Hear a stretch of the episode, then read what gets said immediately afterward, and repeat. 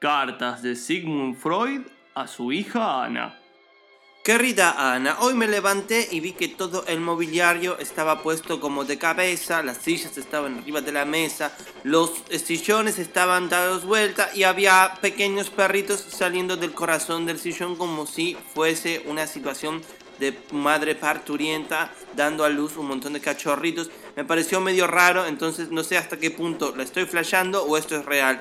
Postdata, en todo caso llama a mis amigos, ellos sabrán qué darme para que baje de este subidón. Esto fue Cartas de Sigmund Freud a su hija Ana.